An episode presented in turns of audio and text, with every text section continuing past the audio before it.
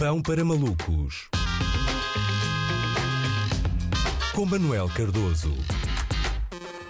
Olá, Andreia. Novidades fresquinhas, insólitas e talvez inauditas andam aí a dizer que o organismo que tutela o futebol europeu não se rege pelos mais nobres princípios ético-morais e pela defesa inabalável dos direitos humanos, pondo inclusivamente os seus interesses económicos à frente de quaisquer outros, apesar de ter vindo a maquilhar ao longo dos anos a sua obsessão mercantil com atos de ativismo performativo inócuo. Não posso, não é? Como é que isto foi acontecer? Sim, sim, estou-vos a dizer, parece que se confirmam essas rebuscadas acusações. É verdade, a UEFA rejeitou o pedido da cidade de Munique de iluminar eh, a Allianz Arena com as cores do arco-íris no jogo contra a Hungria, em resposta à aprovação no Parlamento húngaro de uma lei anti-LGBT. E a questão tem sido no último dia muito debatida. E fala-se muito de neutralidade e a UEFA alegou neutralidade. Mas temos falar sobre isto. Esta neutralidade da UEFA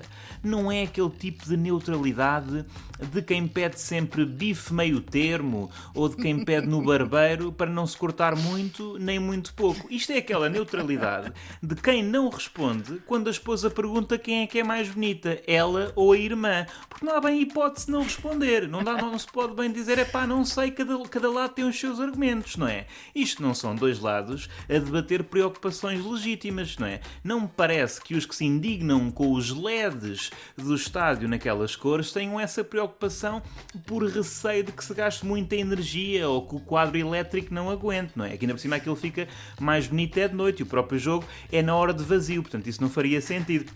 A polémica está a ter várias repercussões e várias entidades uh, se manifestaram contra esta esta, decisão e isto em termos de relações públicas foi um mimo, não é? Para a UEFA e prova que o seu presidente Alexander Seferin é claramente o segundo homem do futebol menos eficaz sempre dentro daqueles cujo apelido começa por Sefe. Já no dia de hoje, a UEFA cinicamente tentou fazer controle de danos publicando o seu logótipo com as cores do arco-íris, não é? Mas não é bem, isto não é bem pôr a mão na consciência. Eles puseram a mão, foi no rato, não é? Literalmente tentaram limpar a sua imagem no Photoshop.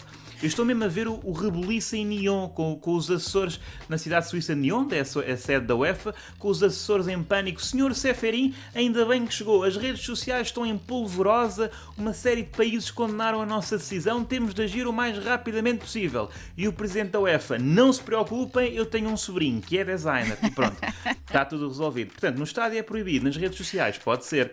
A UEFA não consegue ser clara na defesa dos direitos homossexuais, consegue apenas defender de forma subentendida os direitos dos bissexuais, uma vez que claramente uh, joga nos dois lados. Entretanto, o Sporting uh, juntou-se a esta luta, publicando também uma foto uh, com o seu símbolo dentro da bandeira LGBT. Muitos aplaudiram o gesto, mas alguns Sportingistas manifestaram de forma veemente o seu desagrado perante a decisão uh, do clube. Não é? Eles, calhar, concordam com alguns destes, destas pessoas concordarão com a lei do Orbán de proibir os menores de 18 anos de aceder a informação sobre orientação sexual, porque para aí dois terços do plantel estão nessa faixa etária e eles acharão que isso distrai. Mas mesmo assim eu não percebo, não é? Quer dizer, estão indignados com o arco-íris quando têm jogado há décadas num estádio cujas cadeiras representavam todas as cores do espectro visual, não é? Alguma coerência se faz favor.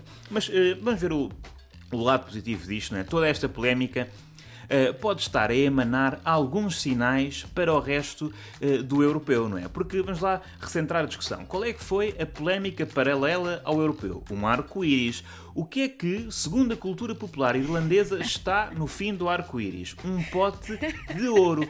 Quem é que foi a bota de ouro na Liga Portuguesa? Pedro Gonçalves, também conhecido como pote. De que cor é que é o gnomo que encontra o pote? Verde. Onde é que joga o pote? No Sporting. Qual é que foi o clube a publicar a bandeira arco-íris? Já perceberam? Já perceberam? Sabemos quem é que vai marcar um gol a Éder na final do Euro, não é? Parece-me que é óbvio. É que na verdade só estou mesmo a ver uma forma uh, de promover simbolicamente diversidade nesta competição, não é? É mesmo o campeão europeu chegar à final e assumir-se como bi.